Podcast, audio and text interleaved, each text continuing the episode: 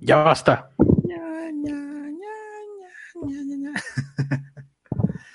Esto es Pobres con Acceso a Internet.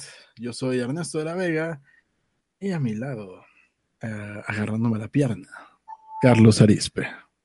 Hola, ¿qué tal? Aquí estoy agarrándole la pierna a Ernesto. Miren, ah, soy el rey de la mímica también. Muchas gracias por estarnos, eh, para empezar, por habernos esperado hasta este momento, pero también para estar con nosotros. Debemos de ser muy especiales para ustedes si nos están acompañando en esta transmisión a las 11.36 de la noche, en un viernes por la noche.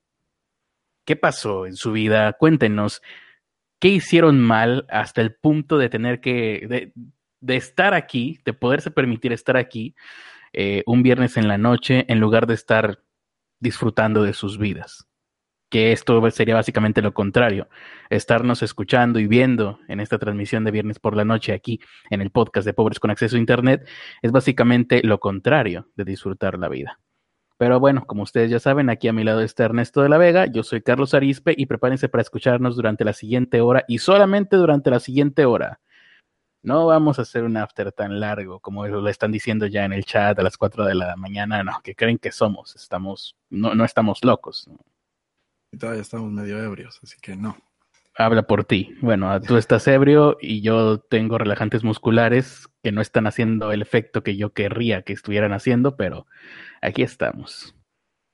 ¿Qué, más podemos hacer? En este caso vamos a poner la alarma de la responsabilidad. Para que sea una hora a partir de este momento. Y puesta. ¿Todavía no la pongo yo? ¿Ya la pusiste tú? Ya. Entonces la pongo a un minuto menos, porque todavía va para largo esto. Un... A ver, bueno, ya la pusimos. Hagamos de cuenta que ya la pusimos. la está puesta. Uy, qué puesta está. Ya está bien puesta.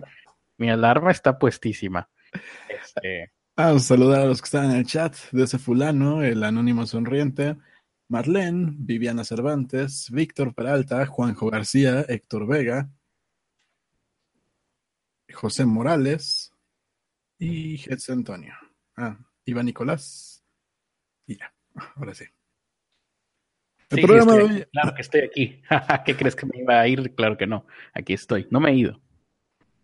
El programa de hoy va dedicado a las fiestas vergas, porque hoy, nos patrocina Vergas Industries. ¿No tenías ahí, un, antes que nada, no tenías ahí una luz? Porque siento que estoy hablando con un villano de caricatura de los 80. Era mi teléfono. ah, entonces no hay luz. Bueno, ni modo. Continuamos entonces. Eh, ¿qué, ¿qué, se lo estamos dedicando a, a que estamos de fiesta o cómo era la cosa? No, a, Vergas Industries. Vergas Industries. es una filial alemana, como bien sabemos todos. Los que se encargan de hacer este tipo de fiestas donde cierran las calles, ¿no? Donde Don Vergas y Doña ah, Vergas agarran. Vergas Logistics, más bien, sí, ya, ya. Exactamente. Estaba confundido por, por, las, por las distintas filiales que hay. Sí. Bueno, estas personas llegan, ponen su carro de un lado, ponen el otro carro del otro y cierran la calle para que la niña pueda tener su fiesta. Hace, hace, bastante que no me invitaban a una fiesta de Don Vergas. Yo, yo antes, para, para la gente que probablemente no me conoce. O sea, todo el mundo. Todo el mundo, exactamente.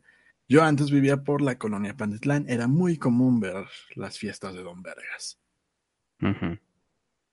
Y cuando me mudé, pues se volvió más aburrida mi vida porque ya no me invitaban a ninguna. Hasta hoy. Pero como fui una persona responsable, dije, no, pues hay que irnos porque hay que transmitir, aunque sea media hora antes de que acabe el día, para cumplir con, con este challenge que no sé por qué hicimos. No, ni yo. No teníamos necesidad. No tengo idea. Ah, no sé. Tal vez era. Porque Soledad. Un poco, tal vez. Falta de logros en la vida. Um, no sé. tantas y tantas posibilidades. Pero bueno, hablando de falta de logros en la vida, vamos a saludar a toda la gente que nos está viendo en este momento. Saludos a todos ustedes que están en el chat. Estoy hablando mientras hago tiempo para abrir el chat y no estoy logrando abrir el chat. Eh, ¿Tú tienes por ahí a la gente, Ernesto? Sí, como puse la lámpara. Tampoco.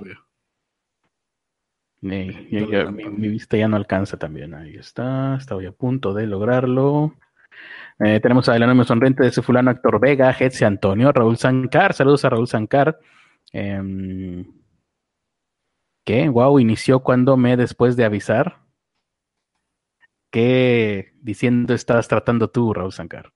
Eh, y en media hora te pusiste tan ebrio, dice, pregunta a Antonio, pues me imagino que a ti, Ernesto, porque yo no estoy ebrio, desearía estar ebrio. ¿Alguien sabe si la embriaguez, o más bien el alcohol, el alcoholizarse, eh, puede tratar, puede llegar a calmar dolores musculares o, no sé, dolores crónicos de espalda? Porque igual tendría que darle una, una oportunidad. Podría, podría ser, agárrate un buen whisky. Oye, Héctor Vega tiene razón, Ernesto. Eso es lo que te invitaron no era una fiesta, era el Via Crucis. Tú eres el único que estaba tomando y.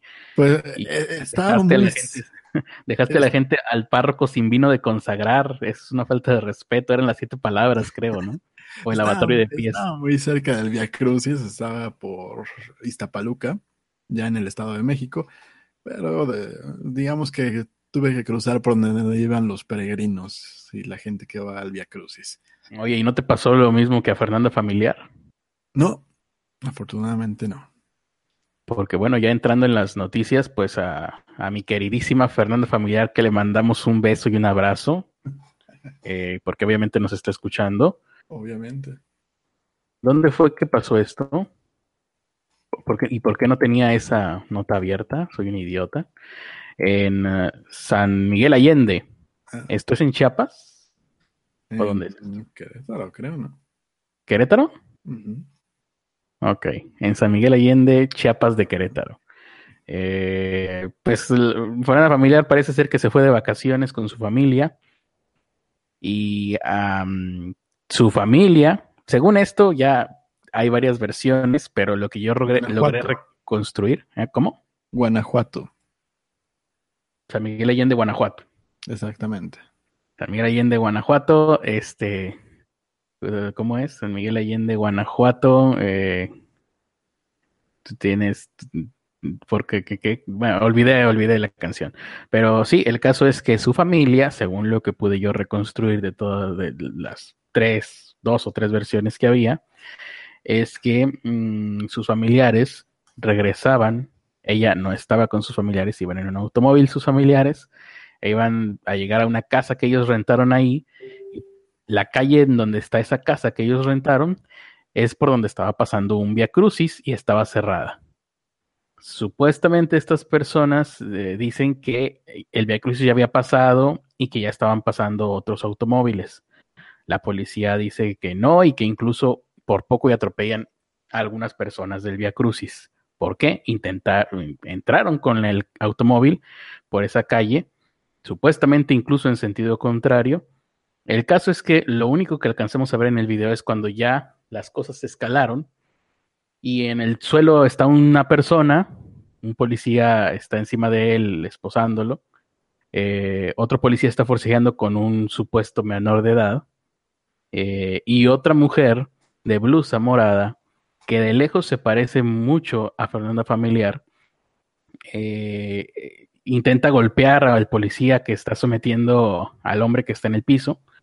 Y bueno, ahí al mismo eh, inmediatamente la someten a ella. Y se escuchan gritos que yo no, yo no supe bien, no escuché bien eso, pero la gente dice que en los gritos la mujer dice que conoce al presidente, lo cual tampoco es muy difícil. Yo también lo conozco, se llama Enrique Peña Nieto, para los que no lo sepan. Eh, lo, importante es que el presidente te conozca a ti, ¿no? Más bien tendrías que decir, el presidente me conoce y a lo mejor ahí ya, ya se asustan los policías. Em, la gente dice que esta mujer, igual, no sé, podemos, ¿valdrá la pena poner las imágenes? No, ¿verdad? Ya todo el mundo las ha de haber visto. Busquen Fernanda Familiar detenida y ahí chequenla. y con más resolución de lo que seguramente se va a transmitir aquí. Em, Fernanda Familiar ya dijo, para empezar, dijo que sí, que sí había sido detenida ella, lo confirmó en su Twitter. Pero también dijo que ella no era la mujer que estaba, que salía en ese video, que ella estaba dentro de la casa. Eh, y que esas personas que estaban afuera, pues eran sus familiares, y que sí, ella salió a defenderlos, pero que ella no se puso violenta. Entonces, la mujer que aparece en el video supuestamente no es Fernanda Familiar, pero sí fue detenida, sí acusa a la policía de, pues de, de brutalidad, de exceso de violencia. Em, y al final, bueno, todo el mundo ya, pues, ya te imaginas, ya no te imaginarás.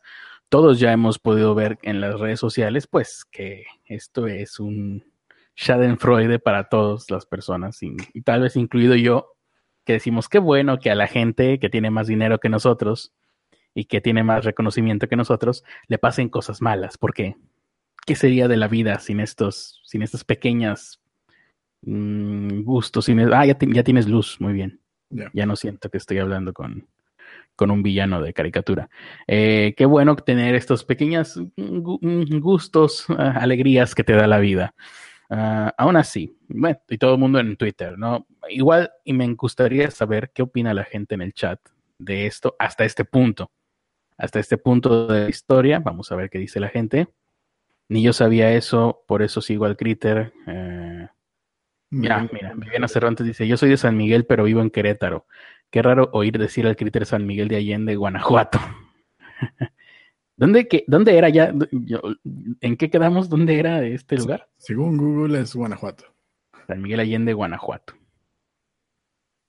Ok, ah, bueno. Eh, Antonio dice, sí, ah, los calma hasta los del corazón calma. No sé qué es esto. Héctor Vega Ernesto es. ah, ah ya. El ánimo sonriente. Ay, no tengo bien puesto el chat, maldita sea. Se me olvida siempre. Ahora sí, vamos a ver qué dice la gente. No he dicho nada. No es lo mismo, me pareció lo mismo, sí.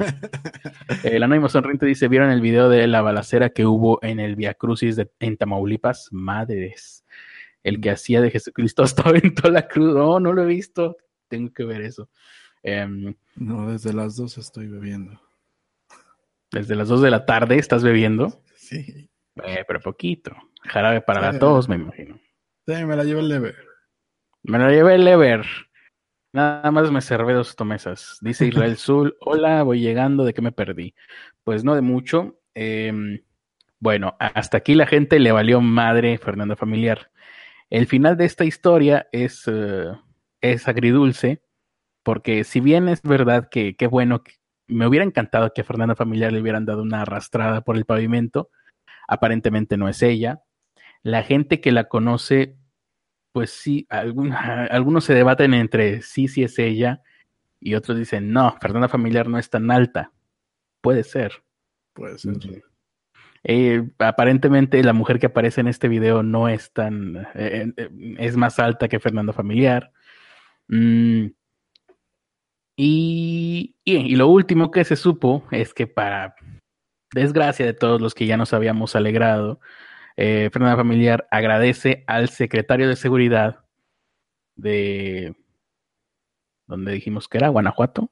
Sí, de San Miguel de Allende. No sé si de San Miguel de Allende, no sé si el municipal o el estatal, pero pues esta mujer tiene tantas este, influencias que muy seguramente hasta el estatal le, podría ofrecer, le ofrecieron ya a ella, según ella, esto no lo he podido, no he sabido dónde checarlo si es verdad, pero ella puso en su Twitter, Fernanda Familiar, que el secretario de seguridad, pues de San Miguel de Allende seguramente, eh, sí, porque los efectivos que hacen esto necesariamente tienen que ser municipales, eh, le ofreció disculpas a Fernanda Familiar por lo que evidentemente había sido un acto de violencia no, no justificado por parte de estos policías. Quién sabe qué les irá a pasar a los policías. Esperemos que no demasiado. Pero por lo pronto, pues ahí está. Eh, poco nos duró la alegría. Eh, Y bueno, una vez más se comprueba que, que en México, eh, ¿tengo algún ruido de fondo? No, ¿verdad? No. Bueno, se comprueba una vez más que en México no tengo ruido de fondo en mi micrófono. Eso es lo importante. Ahora vamos con otra nota, ya que vimos el sufrimiento o escuchamos el sufrimiento de Fernanda Familiar. Pobre Fernanda Familiar. Hashtag pray for Fernanda Familiar. Bueno. Sí. Esta nota la, no la quise dar recién salió, porque no pensé que fueran a darle importancia. Y es que resulta que algunos capos de algunos narcotraficantes que estaban en, en, diferentes penales, específicamente en el altiplano y en el del occidente, pues dijeron, oigan, las papitas están muy caras, el jabón está muy caro y casi todos los productos están muy caros dentro de, de los penales. Profeco, ayúdanos. Afuera también. Cuando menos 40% más caros adentro de los penales. Órale. Oh, pues como en un 7-Eleven, ¿no? No más. Como en un Cinépolis. Como en un. Más o menos. No, no tanto. no tanto como en un Cinépolis. Bueno, el, punto es que estaba todo muy caro y dije, seguramente no los van a pegar porque son gente en la cárcel. Pero ayer, eh, es una nota de las que se quedan en el tintero, resulta mm. que Profeco ya les contestó. Ok. Profeco. Estúpida publicidad. Y bueno, con, por la Procuraduría Federal del Consumidor se comprometió a tomar medidas sobre las denuncias que estos líderes de narcotráfico y secuestradores que están dentro de los penales que están en Jalisco y en el Estado de México, pues pusieron sus denuncias porque las botanas y los refrescos y muchos otros productos están mucho más caros. Así que la Profeco ya se comprometió a, eh, pues, ir en contra de la empresa que se encarga de proveer estos, estos víveres, que se llama Klasnik SADCB. De hecho, la eh, ley... la ley federal de protección al consumidor dice que los artículos y o productos que se venden a las personas privadas de su libertad en los centros federales, en los aferesos, deben de ser vendidos al mismo precio que se paga por ellos en el mercado regular.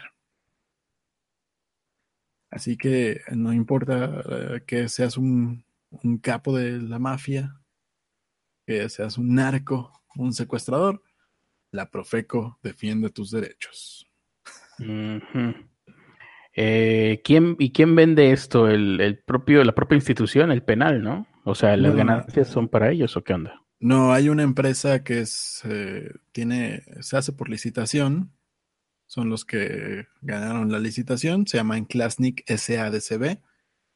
Ellos son los que tienen las tienditas dentro de los penales muy bien. En pantalla estamos viendo, para la gente que nos está eh, viendo en esta transmisión en video, para los que nos están escuchando solamente por audio a través de un podcast, eh, les preguntamos cómo lo hacen, porque nosotros no subimos ningún podcast de esto, pero Ahí podemos ver la, el tuit de Fernanda Familiar diciendo que agradece la disculpa que le ofrece el secretario de Seguridad de San Miguel de Allende sobre la brutalidad, brutalidad ejercida sobre ellos y las acciones que va a tomar. Chan, chan, chan. Cheja maldita. Digo, no, que esté, qué mal, qué mal que esté haciendo eso. Eh, gracias, secretario, por considerar el caso, Fernando Familiar. Muy bien. Esto, esto tiene a la gente muy feliz. Eso ha ganado suscriptores seguramente o o escuchas en su programa. Ah, y una última cosa, yo me quedé con las ganas de ver qué iba a pasar en su programa de radio porque pues me, imagino que ahorita no está viendo programa de radio porque ya estaba de viaje. En la página de imagen en YouTube no hay nada.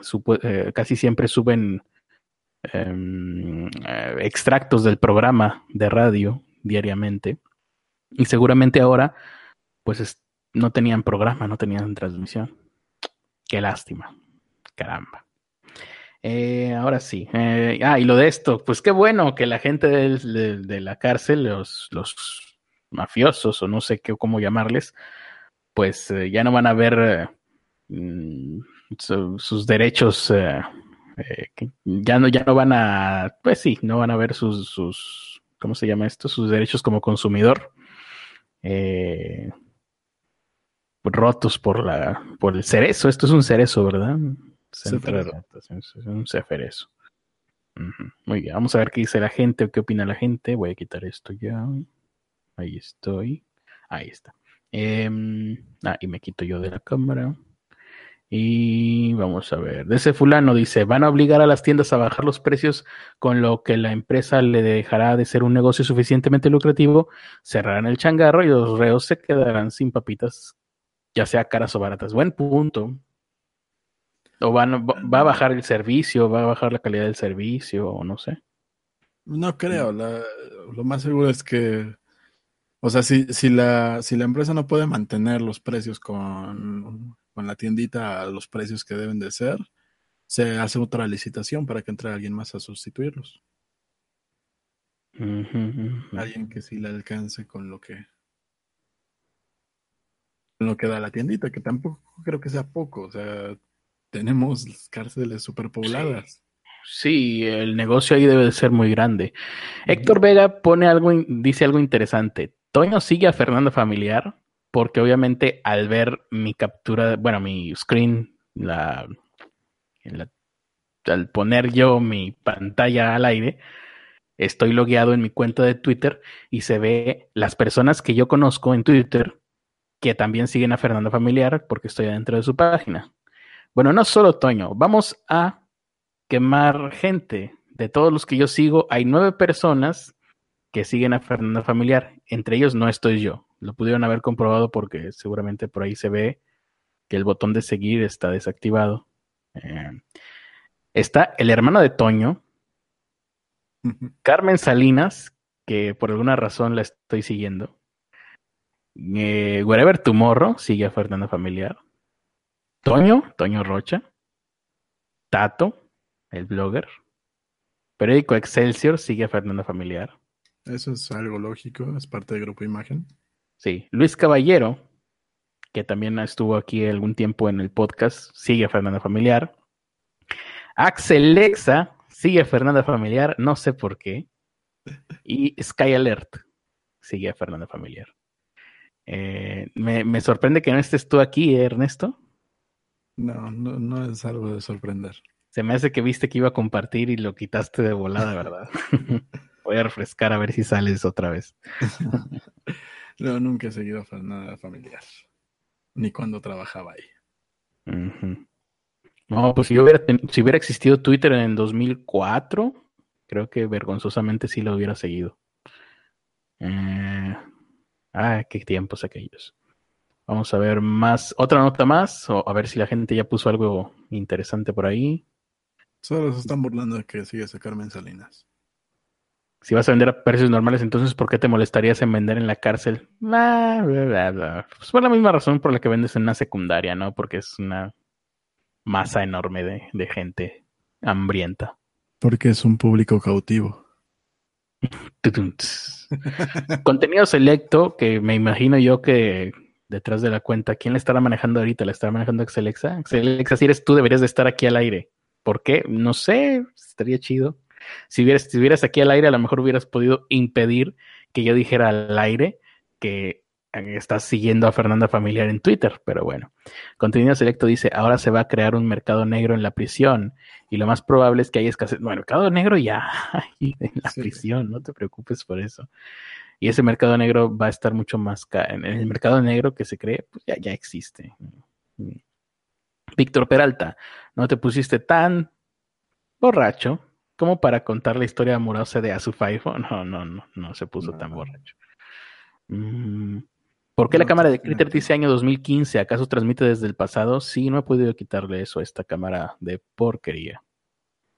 Debe de haber alguna forma, pero no la sé. Bueno, yo, digo que es buen business, ¿no? simplemente pensando en la cafetería de una escuela. Claro. Es un, es un muy buen business porque la gente no, no compra tanto porque le encante la comida de ahí o porque tenga los mejores precios, sino porque les da hueva ir a otro lado. Pues, e, en las secundarias, en las escuelas, no puedes salir a otro lado. Eh, yo, me refería a una prepa, una preparatoria. Tienes la opción. Eh, en la prepa no, nos dejaban salir a nosotros, ¿eh? ¿Ah, no? No. Pinches prefectos de miércoles. Eh, sí, no, no nos. Bueno, a veces nos las ingeniábamos, pero pues yo me habré salido de la preparatoria en horario escolar unas tres veces nada más en todo lo que estuve ahí. Pero pues eventualmente se pusieron más, quién sabe también, uno cuando es joven tiende a decir, ay, antes las cosas eran, había más seguridad y uno iba más tranquilo por la calle. No, yo creo que ibas más tranquilo porque eras más imbécil. Sí. Mm, hubo un momento en el que la seguridad se puso más canija y seguramente fue porque pasaron cosas, cosas que nunca nos enteramos, pero que seguramente los maestros sí, y pues nos ponían, eh, teníamos que entrar con, con credenciales. Eh, ahorita, bueno, yo hace un par de años fui a hacer algunos trámites a la que fue mi preparatoria en algún momento y tienes que dejar en la entrada tu credencial de lector y hasta que sales te la regresan entonces sí, pues, no sé, acá, allá en, donde tú estudiaste eran un poco más permisivos. Pues, o sea, sí teníamos que pasar por los mismos filtros que tú dices, pero podíamos salir en el momento que queríamos. También porque nosotros, a diferencia de la mayoría de las escuelas, no teníamos un horario de, de 8 de la mañana a X de la tarde de todas las clases seguidas, sino que teníamos horas muertas, entonces podíamos salir, regresar. Sí, sí, sí. Acá, acá sí era de em, turnos, ¿no? Estaba perfectamente esquematizado el horario. Eh, me imagino que ustedes ya era más como universidad, que tenían el horario escalonado, cosas así. Sí, ahí más bien era escoger tus horarios y ver que se acomodaran. Mm, sí, qué hueva. no, acá es que uno, si acá en la preparatoria uno se salía, pues ya no regresabas. ¿A qué carajos regresabas? No, pero bueno. Salíamos, regresábamos. Qué nerds eran. Viviana Cervantes dice: Acabo de ver las imágenes y sí parece mucho Fernanda Familiar. Se ve que es mamá de Teta Grande, porque así se llama el libro de Fernanda Familiar. Uno de los libros de Fernanda Familiar. El criterio se salió tres veces de la prepa. Oh, dice Hetz Antonio. Tenemos un watch out, watch out. Tenemos a un chico malo aquí.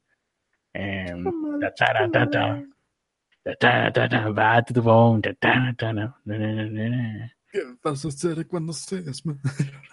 chico malo, chico malo. Mm. Otra nota, ¿quién sigue? Digo yo, ¿sigues tú? ¿Sigues tú?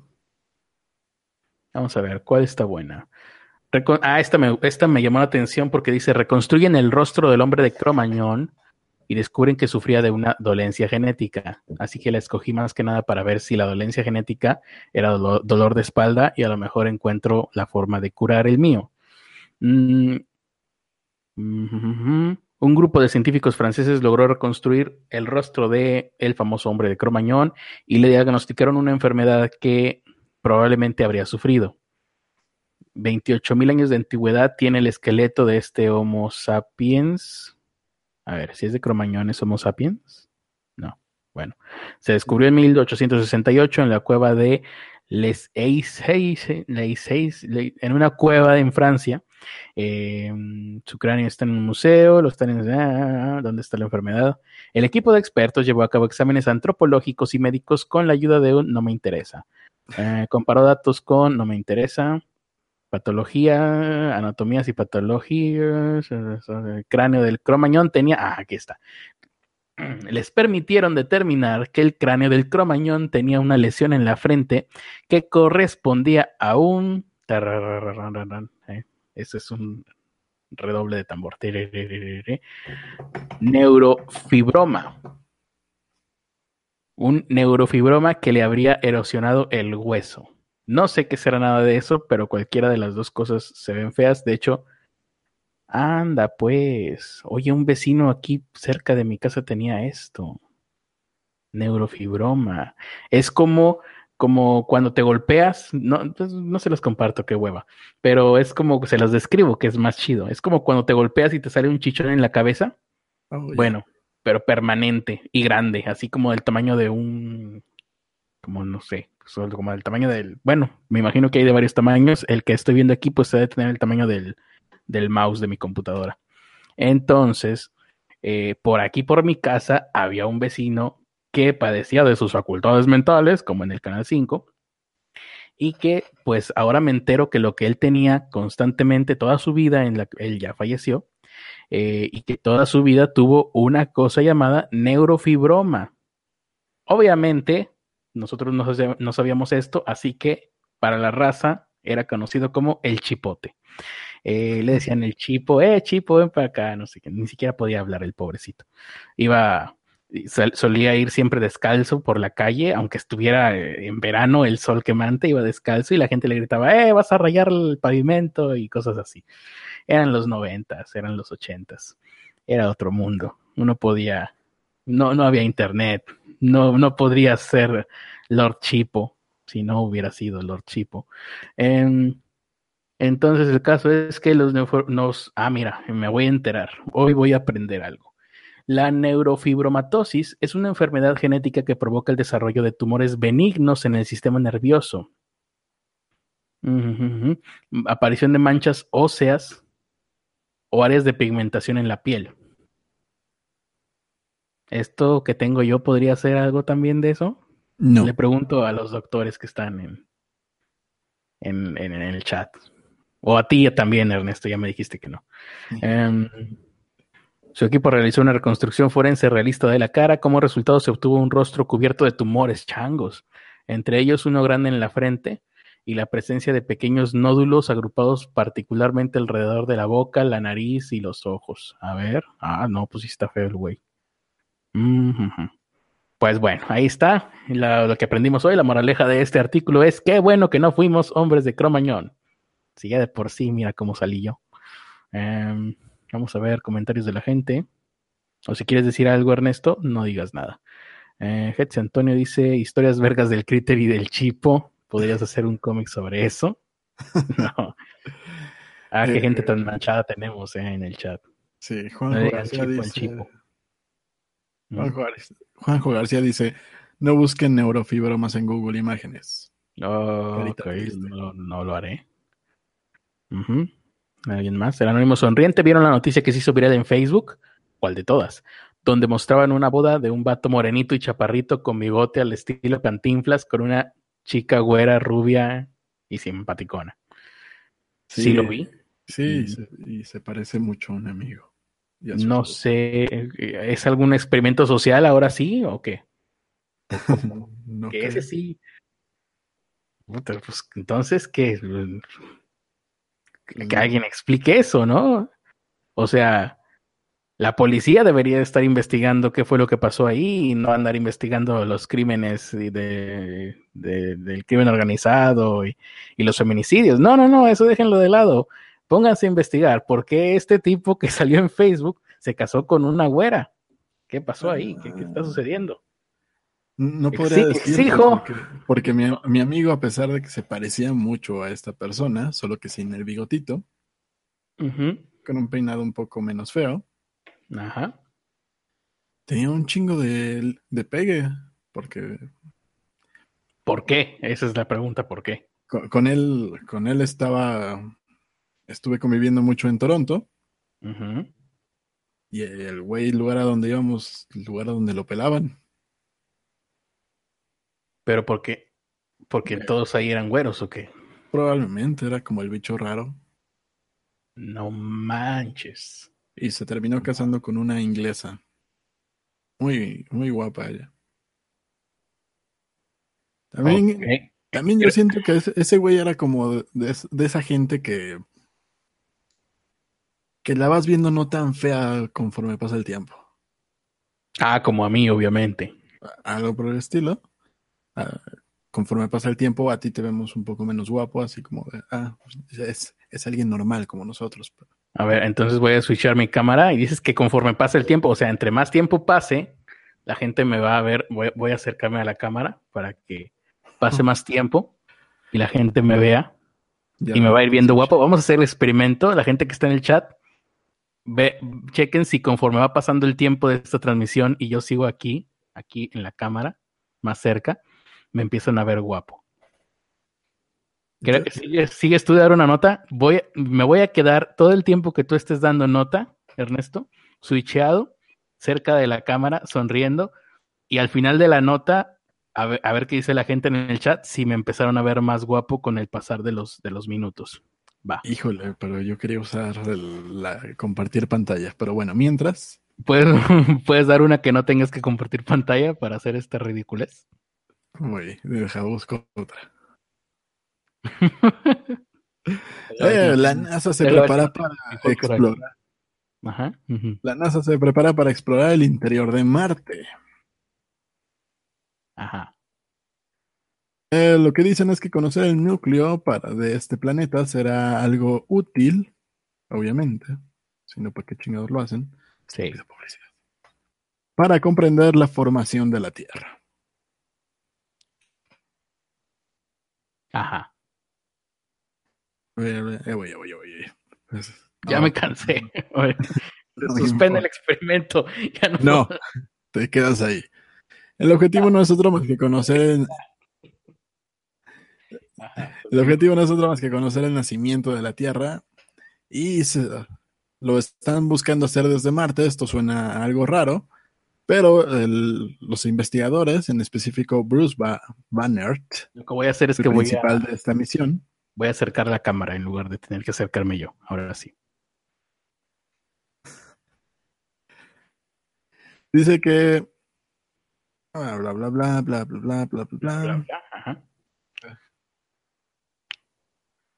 Eh, conocer el núcleo de Marte, conociendo el núcleo de Marte podrán saber más de cómo ha evolucionado el planeta, sus capas y el propio corazón de este planeta, lo que les va a permitir eh, realizar algunas extrapolaciones para comprender de qué manera se formó pues nuestro planeta, la Tierra.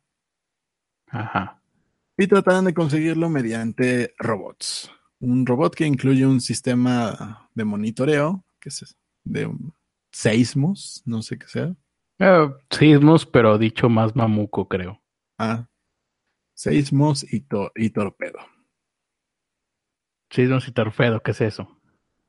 Seismos y un pequeño torpedo que va a ir penetrando en la superficie hasta alcanzar los 5 metros de profundidad. Yo pensé que iba a ir bien lejos. ¿Cinco metros? Sí, cinco metros. Según esto, eso, esta pequeña cantidad eh, les va a dar la posibilidad de medir la temperatura interna de, de la Tierra marciana. La tierra, no, pues sí está canijo. No vas a mandar una cosa perforando más. No. Me imagino yo que, que habrá una especie de protocolos o ética, ¿no? En cuanto a cuánto puedes perforar. Por ahí. A lo mejor. O a lo mejor es hasta. O a lo mejor los extraterrestres que viven ahí no les permitieron perforar más. Y eso sería una prueba de que existe la vida extraterrestre y que tenemos contacto con ella y que nos están manipulando los Illuminati. O a lo mejor eh, otro pendejo registró el planeta, así como registraron la luna. Le fueron a pedir permiso y les dijo, no, no más de cinco metros. Es mi mm. Marte. Eso es ser mala persona. Que lo encierren junto con Fernanda Familiar. El robot se va a llamar Insight y va a combinar la información sobre los flujos de calor y los datos que se vayan obteniendo para determinar los cambios que se generan en, la superficie. O sea, va a buscar dentro de la Tierra para compararlo con lo que está sucediendo, bueno, no de la Tierra, de, Marte. sí, dentro de la Tierra marciana. De la Tierra marciana, con los cambios que se... El suelo marciano. Ah, el suelo marciano, sí, es lo correcto. Va a estar adentro del suelo marciano y al mismo tiempo va a estar recopilando información de lo que sucede en la superficie. Ajá. ¿Ese es el fin de la nota? El esto lo querían hacer desde 2016, pero oh, Ajá, sí. tuvo un retraso. Igual que esta nota, que ya está durando mucho. Sí. Y lo van a hacer en mayo de este año. Muy bien. Ahí termina la nota. Sí.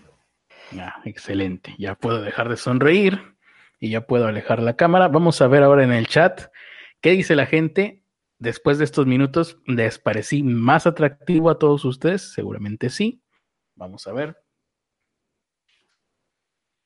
Vamos a ver, vamos a ver. La chica fue víctima del proyecto MK Ultra para casarse. Héctor Vega dice que tu mancha es un melanoma maligno, pero nada más. Es una cantosis, según esto, ¿no? No me lo puedo quitar. Eh, es un melanoma maligno por nada.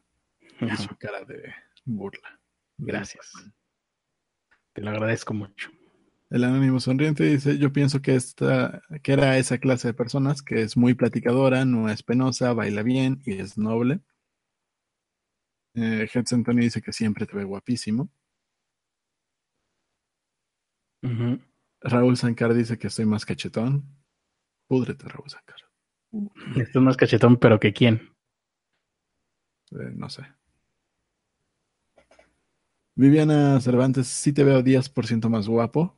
Nada, 10%. Me encanta que lo logró medir en porcentaje. Eso es bueno, que entre más tiempo tal vez aumente el porcentaje.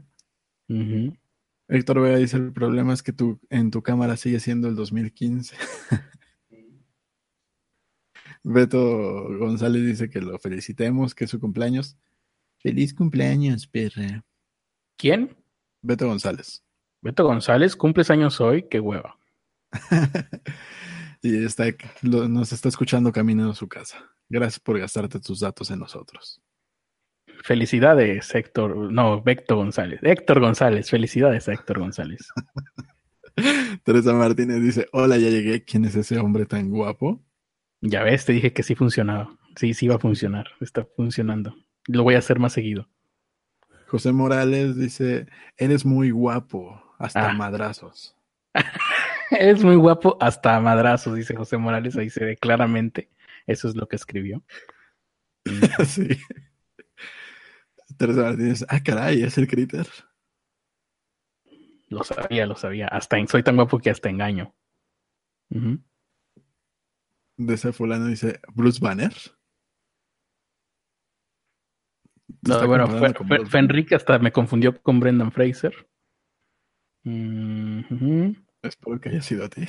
bueno, creo que pues me, espero, sí. Em, esto sucede en Yucatán o en Wakanda, ¿qué cosa? ¿Mi cara? Pues no sé. Creo que la nota. Mi cara, es más importante mi cara. Mira, Marlene dice que sí está funcionando, ya ves. Todos en el chat concuerdan con que sí funcionó. Entre más tiempo me vieron, más eh, guapo les estoy pareciendo. Esto, esto debería escribir un libro y publicarlo. Enrique dice que esos ojos enamoran. Viviana dice, con esa sonrisa 20% más guapo. Raúl Sancar dice que tengo la dentadura más limpia que, que ha visto él. el día de hoy. Eh, ajá. Porque el día de hoy se la pasó con los ojos cerrados, yo, yo creo, todo el día. Héctor Vega dice, YouTube censura el video por considerar demasiado erótica la cara del maestro, o sea, mi cara. Eh, Víctor Peralta, fracking en Marte, oye, sí. Excelente, los conspiranoicos ya van a tener todo el mes que entra cubierto de mamadas. Eh, yo bastante dice, ¿cuándo activarán el super chat? Para ver si pagándoles para que hablen de Evangelion lo hacen. No, eh, ¿cuánto necesitas para el super chat? Necesitamos mil suscriptores. No, apenas llegamos a 100. Y aún así, Pensamos hablar hoy de Evangelion, pero ya, ya empezamos muy tarde como para hablar de Evangelion. No, para hablar de Evangelion apenas, un día que empecemos temprano, a las nueve. Sí. Y ahorita ya no. Eh, el, legendario diploma honorífico de memes dice Fenric. Marlene dice, prácticamente no puedo concentrarme en lo que dice Ernesto, aunque no estoy seguro si eso es un halago. Em, ya se me fueron todos los comentarios. Señor Carlos canta el Noa Noa. Dice no, no, eso apenas que. Es más, déjame ver si. Si. Si Juan Gabriel me mandó algún WhatsApp. Hola, ¿qué tal? Les mando un saludo. Ay, se me, olvidó taparme la boca. Les mando un saludo porque soy Juan Gabriel. Y como soy Juan Gabriel, este, le mando saludos a toda la gente, especialmente a su podcast. Adiós, adiós. Y como me despido con mi frase célebre, Caguabonga. Ahí está. La prueba de que Juan Gabriel sigue muerto. Y que es una tortuga ninja. Y que es una tortuga ninja. Eso explica más. Su belleza. El anónimo sonriente, ¿no qué? Señor Carlos, eh, Héctor Vega, cuando el maestro conoce a Cristina Hendrix, es la cara que hago cuando conozco, cuando veo a Cristina Hendrix, ¿no? Aunque sea por la televisión. El anónimo sonriente, puta madre, que no, me di cuenta de que esa cara se prestaba para hacer memes. Eh, el anónimo sonriente dice, chinga, eh, estoy haciendo mi tienda solo para México y, y aceptará como medio de pago únicamente bitcoins, deseenme suerte, la vas a necesitar, anónimo sonriente, y un chingo. Porque ahorita las criptomonedas, yo, yo siento que ya están de capa caída, ¿no? Pues creo que se va a mantener fuerte el Bitcoin y las demás X. Por ahí pues sí, quién sabe. Ajá. Que se estableció bien. Y las demás, pues la gente no tiene tanta fe. Dice Stephanie que el azul resalta mi belleza. El azul de mi frente, me imagino que se refiere a eso. um, Jesse Antonio dice, te ves más cachetón, pero no te dijo de dónde. Oye, creo que tiene una cámara escondida por ahí. Ah, sirvió eso de poner otra cámara en transmisión, en Xvideos al mismo tiempo transmitirte de cuerpo completo. Mm, bueno, aquí la gente ya está solo, eh, felicitando a, Beto González. Qué hueva me dan todos. Porque le, quitan atención al Critter. José Morales dice, se, me olvidó taparme la boca. Pues, ¿qué, qué estás haciendo, compadre? Ah, ya, ¿por qué se me van los comentarios? Ah, Viviana Cervantes, creo que alguien ha tomado drogas. Morgan Freeman no está por ahí también. Ah, en, por lo de por lo que me llamó eh, el WhatsApp que me mandó eh, Juan Gabriel, sí, sí, sí. Luego igual y también a veces me manda WhatsApp pues, eh, Brad Pitt, así que a lo mejor llega más al rato. Casi siempre como a esta hora. Como a esta hora las, las 12.22 me dice, ay, oye, te, mando un WhatsApp a las 12.22, como siempre. Y le digo, ah, claro, qué, tipo tan raro. Eh, no manches, el Critter conoce a Juanga, Héctor Guay, no manches. Sí es él. Héctor Peralta, ¿ya vieron el documental de Take Your Pills? Sí. Hablen, hablan de modafinil y eso. Mm, casi, casi. No hablan tanto como a mí me hubiera gustado Víctor Peralta, pero sí, ya lo vi. Está, está interesante el documental. No hablamos de él ya aquí, ¿no, verdad? Mm, creo que sí, pero no en este. ¿No en este qué? No en este podcast. En otro. En alguno que estábamos. En antimateria, claro, ya hablamos de, de, este documental. Eh, Fenric dice: hay una tienda que usa como moneda los cubitos de rico pollo. Ah, ya me acordé. cierto. Cuando, hablamos de la película que nadie vio. ah, ya, ya, ya. Chedraui, ¿cómo se llamó eso? Paradox, algo paradox. No, eh, Cloverfield. Esa. Cloverfield. hay una tienda, bla, bla, bla. Yo bastante dice, maestro, ¿por qué está haciendo cosplay de Goku si Dragon Ball Super terminó la semana pasada? Puta madre, yo. Eh, de Goku o de John Elway de los Broncos de Denver de los noventas. Maldita sea, soy un chiste viviente. Mejor vamos a... Sobre todo por los músculos. Mejor vamos a pasar a otra, a otra nota antes de que tengan oportunidad de seguir burlándose de mí. ¿Me toca a mí? Sí. A ver, eh, Juan Gabriel, ¿a quién le toca? Te toca a ti, Critter. Ah, bueno, gracias. Em, fuertes imágenes de qué? Despiertan. Ah, despiertan en Jueves Santo y encuentran su ganado masacrado de forma brutal. Unos ganaderos colombianos. Eh, del poblado de Garabito, en el departamento de Boyacá, Colombia. Esto lo, lo tomo porque a lo mejor y es el chupacabras. Vamos a enterarnos juntos. Eh, despertaron el jueves santo, o sea, ayer, para encontrar una escena macabra, una escena terrible. Más temprano que tarde se dieron cuenta de que varias cabezas de ganado en los finqueros locales habían sido masacradas de forma violenta. Mi libro, Luna de... No, según han comentado al periódico uno de los afectados, que no nos importa su nombre, siete reses fueron descuartizadas. A ver, díganme cómo los despellejadas y quedaron con las vísceras de fuera, mientras que los autores de la matanza se llevaron toda la carne. Ah, entonces no es el chupacabras, que... Oh, pero las fotos sí están canijas. Em, bueno, no es nada que no veamos en una carnicería, ¿verdad? Pero, pero verlas así, en esas condiciones tiradas en el césped, sí es, sí es curioso. ¿Lo compartimos? No. No. Eh, eh, se llevaron toda la carne y dejaron cosas eh, sin valor, como las, las patas, los brazos y el cogote. Okay. Ah, ah, ah no, eso es lo que tiene, lo que tiene valor y dejaron todo lo demás. Las piernas, los brazos y el cogote es lo que tiene valor y todo lo demás ahí lo dejaron. Eh, la manera violenta y misteriosa del sacrificio de los animales, algunos vecinos del pueblo han especulado que se trata de la legendaria bestia conocida como el chupacabras. Lo sabía, sabía que tenía que salir. ¡Ah! ¡Qué divertido! Se cree que sí, el chupacabra se llevó la carne para venderla en el mercado negro, a huevo.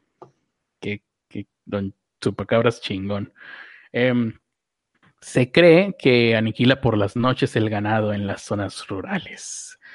Eh, las fuerzas del orden creen que este estilo tan violento de matar fue utilizado por los criminales para desviar la atención y evitar ser descubiertos, pero no, la verdad es que fue el chupacabras.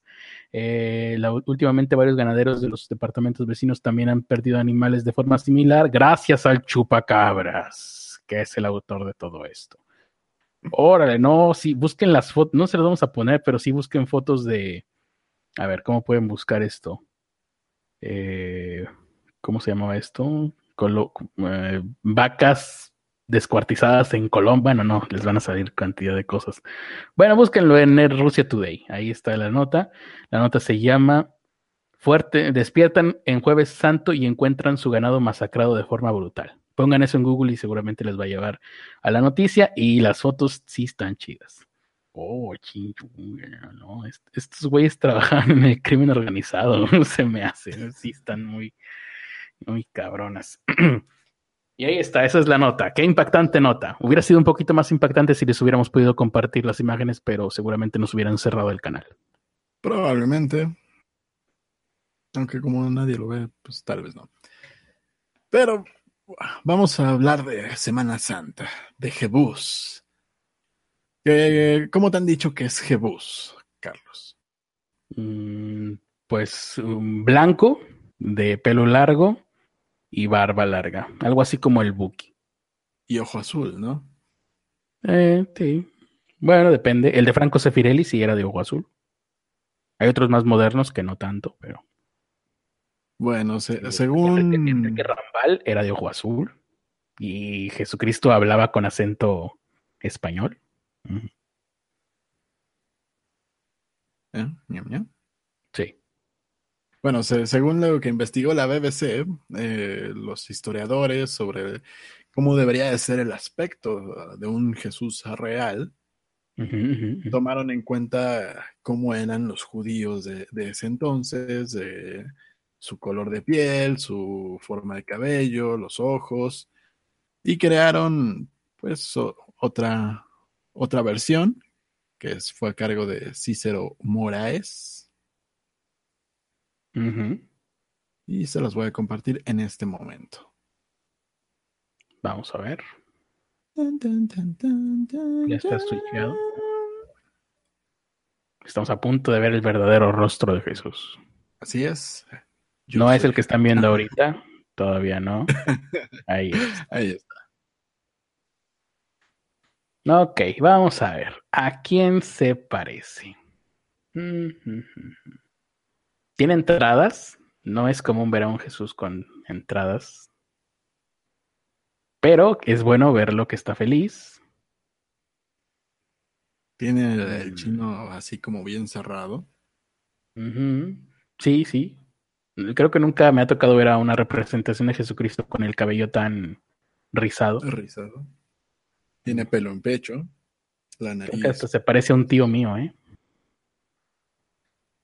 Sí. La nariz es como.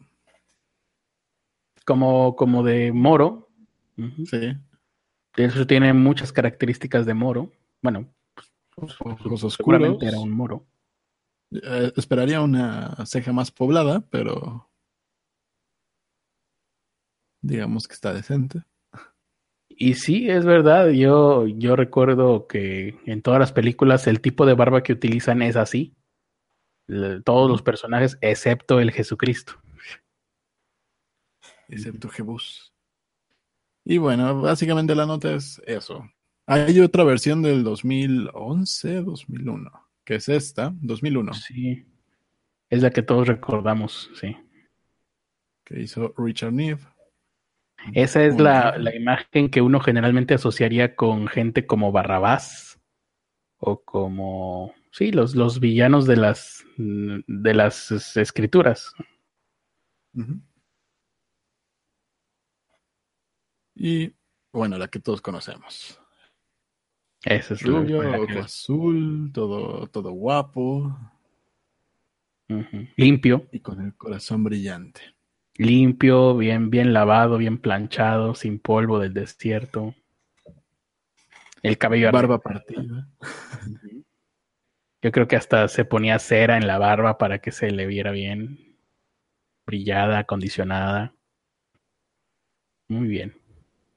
Y pues ahí está, para que veamos todos eh, esas normales representaciones. Al nuevo Jesús. Es que sí, imagínate qué pasaría si, si desde un principio esa representación de Jesús hubiera estado en todas las imágenes icónicas de la religión con las que se desarrolló la iglesia. Yo creo que no hubiera tenido tan buen marketing el pues, cristianismo. Pues ya de entrada eh, el racismo sería algo muy extraño, ¿no? Sí, le hubiera desagradado a mucha gente de aquellos rumbos por donde nació el cristianismo. Pero bueno, vamos a ver qué dice la gente mientras seguimos viendo a Jesucristo por ahí. Mm. Jesucristo, superestrella. Es que no, no, me imagino. Yo, yo crecí en una escuela religiosa y pues obviamente ahí en cada salón había una fotografía de Jesús y no me imagino cómo hubiera sido, cómo hubiera cambiado si todos los días hubiera visto una fotografía de esta persona ahí enfrente del salón. O en el auditorio había una fotografía de lo que se le, de lo que se conoce como el verbo encarnado, que es Jesús, pero de, de niño, de joven. Y es un niño güerito con túnica, lo que teníamos ahí en el auditorio.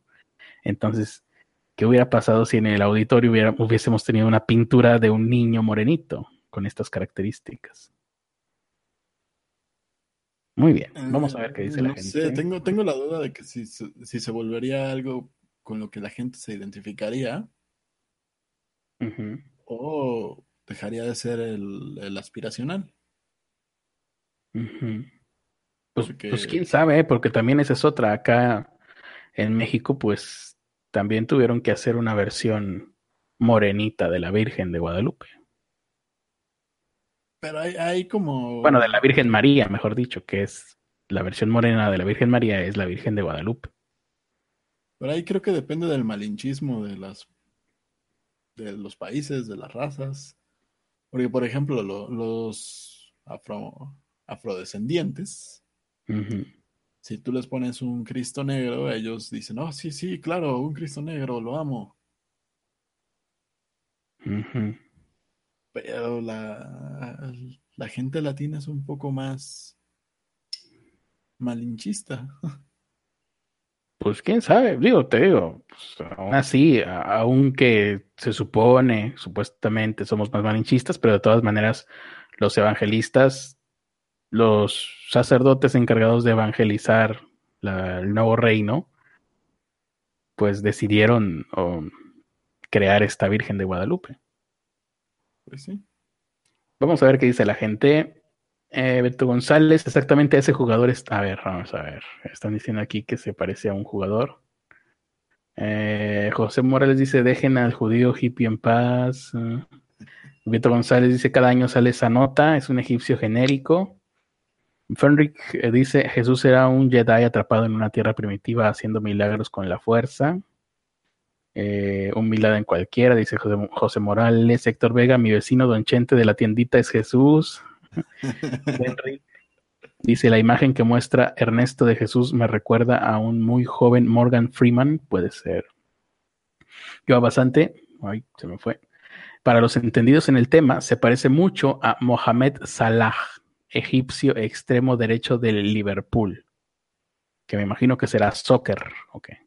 Beto González dice exactamente a ese jugador, está idéntico, busquen al jugador que dice yo hago. A ver si se puede buscar por ahí, ya que está switcheado Ernesto no vayas a abrir alguna página accidentalmente.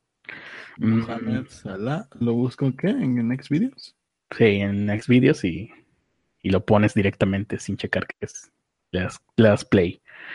Beto González dice exactamente, ah, ok, el anónimo sonriente. En mi pueblo, el anónimo sonriente de 45 años dice, en mi pueblo, en esta Semana Santa, se vuelve el día del borracho aparecen un, chingo de cantinas clandestinas. Eh, sonó antes la mía, ¿verdad? Sí. ¿Como por cuánto? Me queda un minuto. En mi pueblo, dice el anónimo sonriente nuevamente, a cantinas clandestinas en cada esquina. Héctor Vega, de 56 años, dice, eh, pues mientras se llega el apocalipsis, se puede entretener jugando fútbol, eh, Marlene eh, dice de... Uh, la ahí, de la responsabilidad. Ahí está la otra alarma de la responsabilidad. Marlene de 58 años dice, yo también fui a una escuela católica, pero la madre superiora, directora de la escuela, tenía una foto de Vicente Fox en cada salón, no la chingue. Israel Zul, de 78 años, tiene sentido lo de la foto de Fox, es una escuela católica, en una escuela católica, ¿Tiene sentido lo de la foto de Fox? Pues se supone que los pues panistas son súper católicos, ¿no? Pues sí, son mochilas. Eh, tenían más fotos de Fox que de Jesús. Órale, pues andaban en campaña o qué demonios. Muy bien, pues ya como escucharon, ya se terminó el tiempo. Eh, ¿Qué más podemos decir? ¿Qué más podemos decir? Déjame ver si, si Juan Gabriel quiere decir algo. Ahí está la imagen de Mohamed Salah. Ahí está. Sí, estamos viendo desde hace rato la fotografía de Mohamed Salah. Se les hace que se parece. La lengua. Igual y podrías buscar una foto donde no esté sacando la lengua, que siempre te cambia los rasgos. En todas está sacando la lengua, por lo que veo. No, ahí está. Se parece a Ramin Karimlut también, el cantante de, de ópera.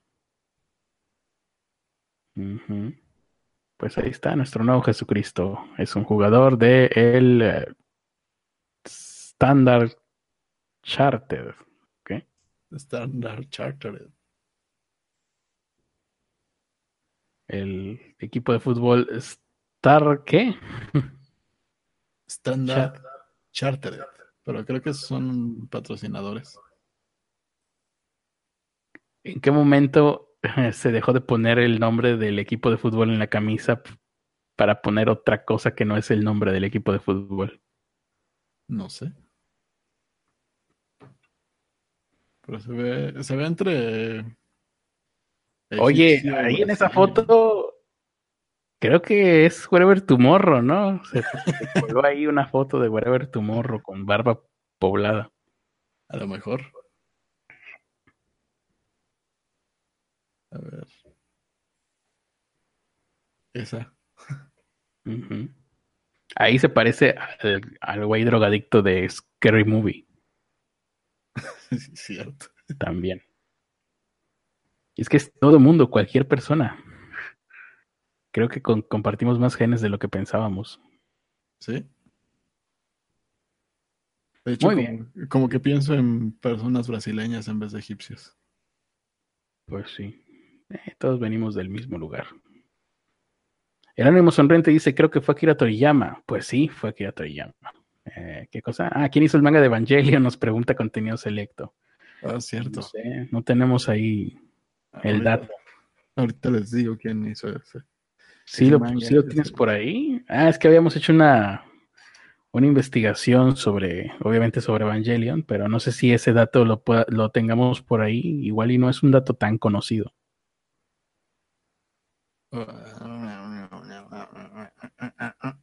Era Yoshimiki Sadamoto.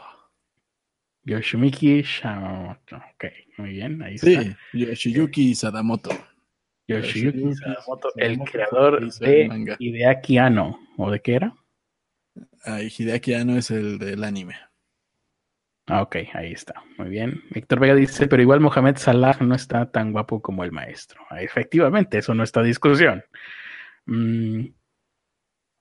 Mm, mm, ahí está. Son todas las, son todos los comentarios que tenemos hasta el momento. Pues ahora sí hay que irnos despidiendo porque, porque mi espalda me duele más que otros días. Así que Ah, pues nada más, no sé, se quedó algo por ahí en el tintero, Ernesto, algo que quisieras decirnos. Yo la verdad no quiero decir nada a nadie.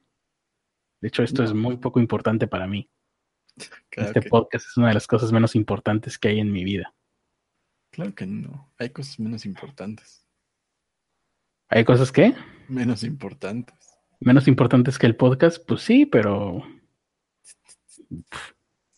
Eh, ya vamos a despedirnos porque hay que dormir, ¿no? Sí. Esto fue Pobres con Acceso a Internet. Por allá, últimas palabras, Carlos.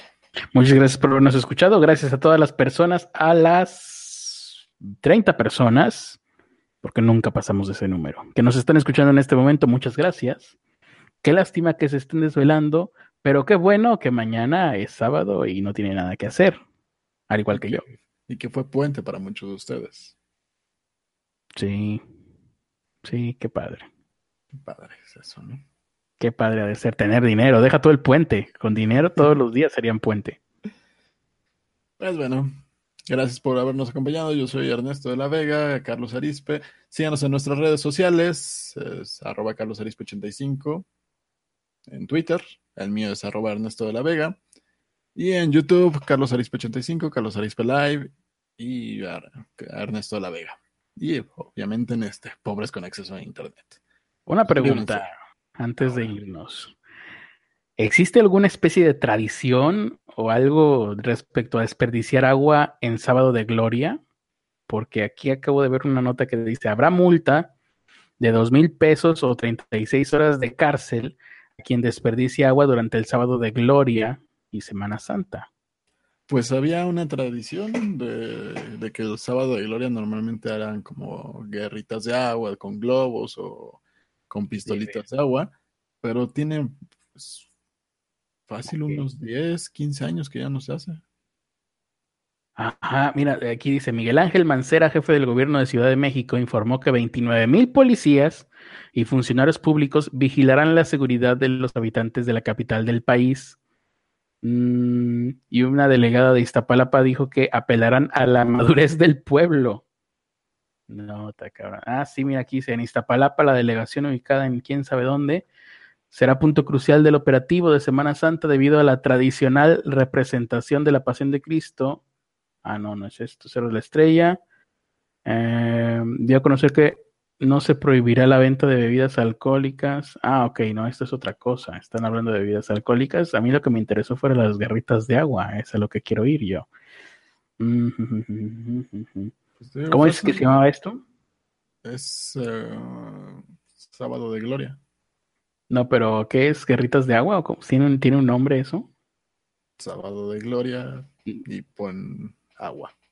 Agua. Sábado de Gloria, agua. Bueno, lo, pondré ya después de la transmisión. Ahora sí vamos a terminar esta transmisión. Mientras yo investigo esto de esta, esta la transmisión para investigar esta tradición. Así es. Adiós a todos y los dejo con Ernesto que les va a cantar el outro de este podcast.